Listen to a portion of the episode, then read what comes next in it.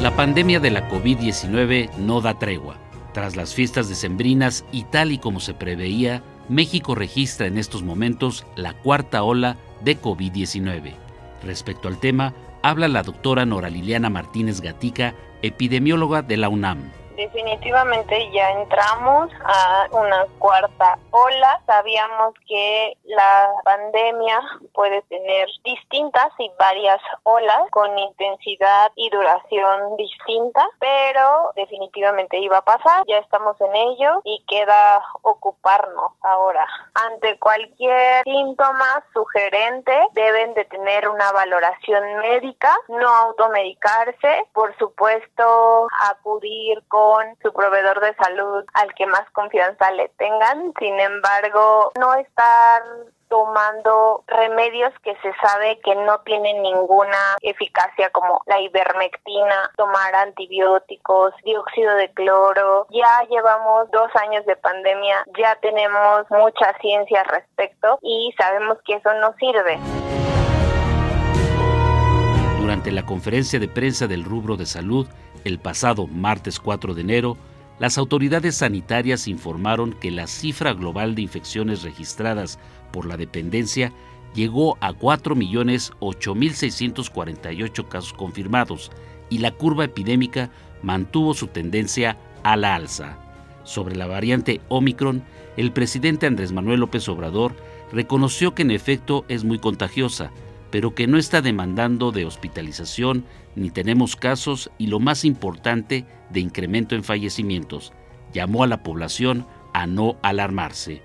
La doctora Nora Liliana Martínez, académica del Departamento de Salud Pública de la Facultad de Medicina de la UNAM, exhortó a la población a no subestimar el impacto que tiene a la salud la variante Omicron mucho más contagiosa, tiene un R0 casi igual al de sarampión, es decir, que de una persona se van a contagiar más de 5, entre 8 y 10.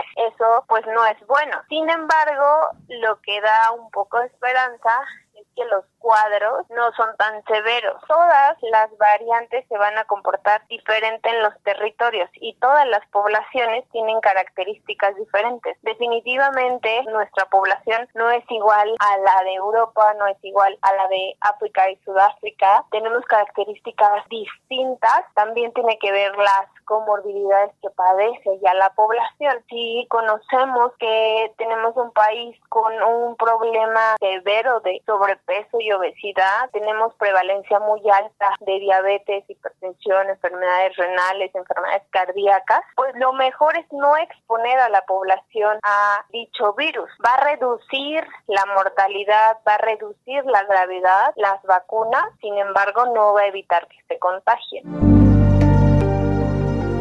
Actualmente varios grupos etarios se encuentran en el proceso de vacunación de refuerzo, como el de mayores de 60 años y está abierto el registro para los adultos de 40 a 59 años.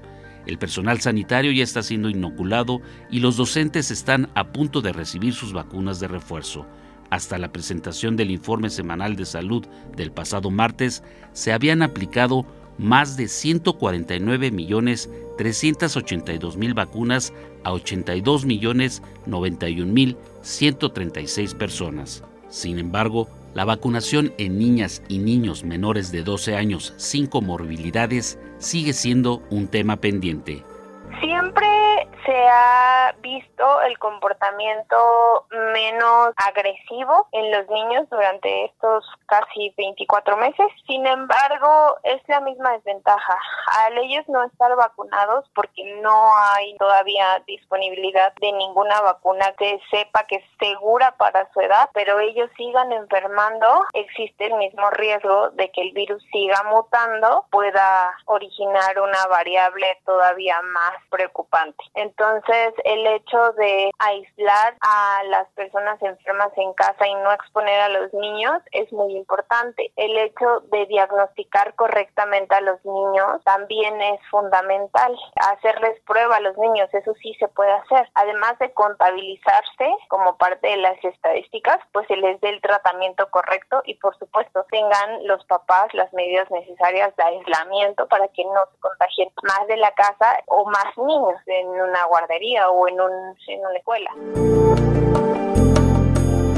Ante el incremento de contagios que llegaron a 61.447 personas con síntomas en los pasados 14 días del martes pasado, las autoridades sanitarias han rechazado regresar al confinamiento para reducir los contagios.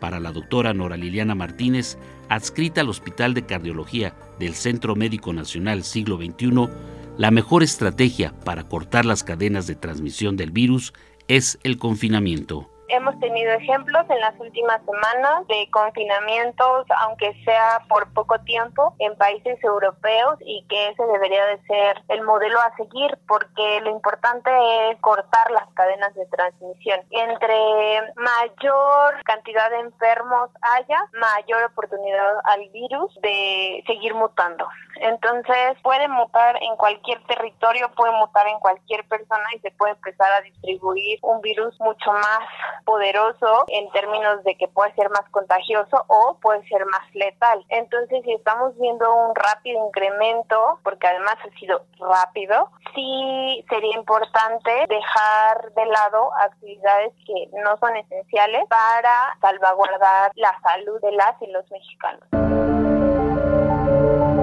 La especialista señaló que la COVID-19 llegó para quedarse en el mundo y explicó cómo comienza su proceso de adaptación en nuestro entorno.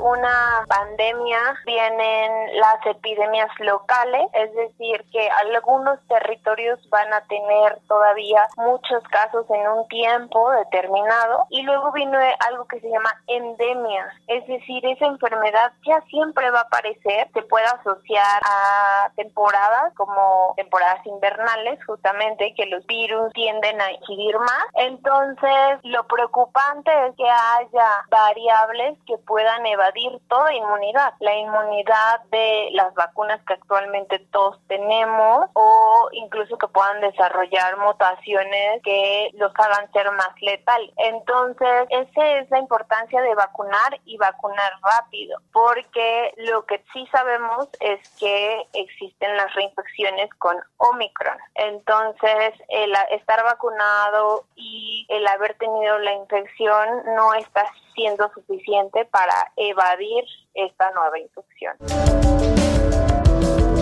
Sobre la polémica que generó la posibilidad de que nuestro país pudiera adquirir la vacuna cubana Abdalá para el segundo trimestre del año, la doctora Nora Liliana Martínez Gatica, epidemióloga de la UNAM, señaló que es necesario que nuestras autoridades valoren lo que más le conviene a nuestro país, tomando en cuenta que las diferentes vacunas tienen un nivel distinto de eficiencia.